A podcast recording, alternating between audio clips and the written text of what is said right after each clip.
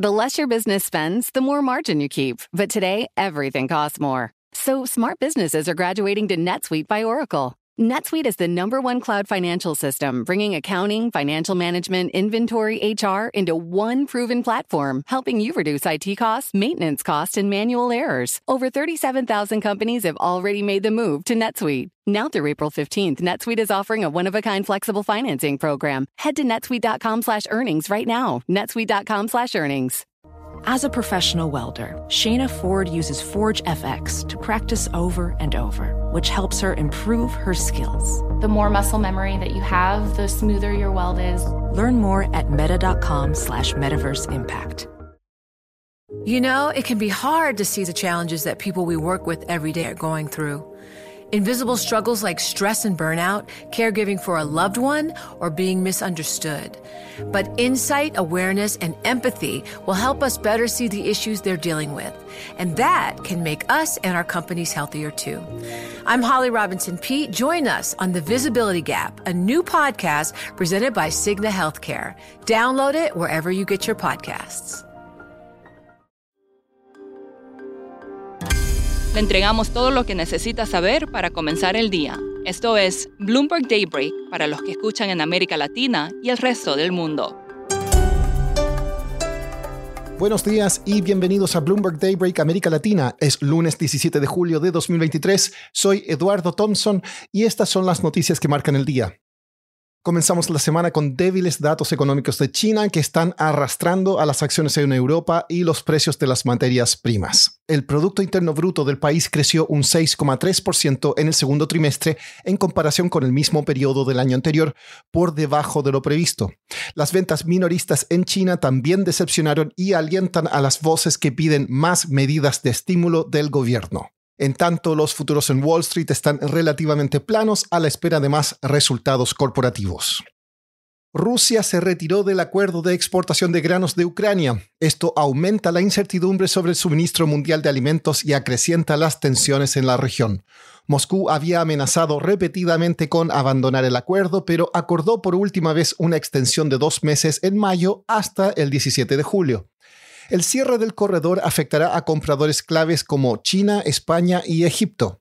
Rusia también dijo que dos drones ucranianos causaron explosiones que dañaron su puente a Crimea, matando a dos personas y provocando la suspensión del tráfico por carretera y ferrocarril. La secretaria del Tesoro de Estados Unidos, Janet Yellen, dijo en una entrevista que Estados Unidos debería buscar formas de disminuir aún más las tensiones con China, pero que eliminar los aranceles comerciales sería prematuro.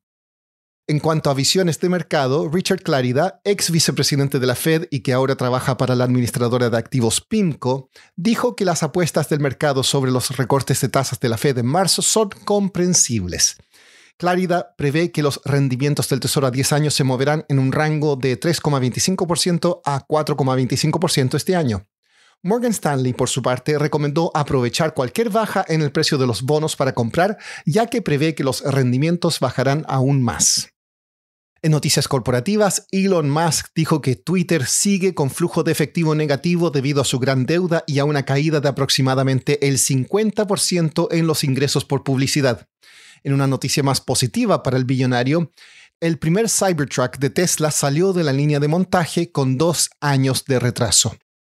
Microsoft dijo que mantendrá el juego Call of Duty disponible en la PlayStation de Sony para aliviar las preocupaciones antimonopolio de que su adquisición de Activision haría que más juegos fueran exclusivos para Xbox.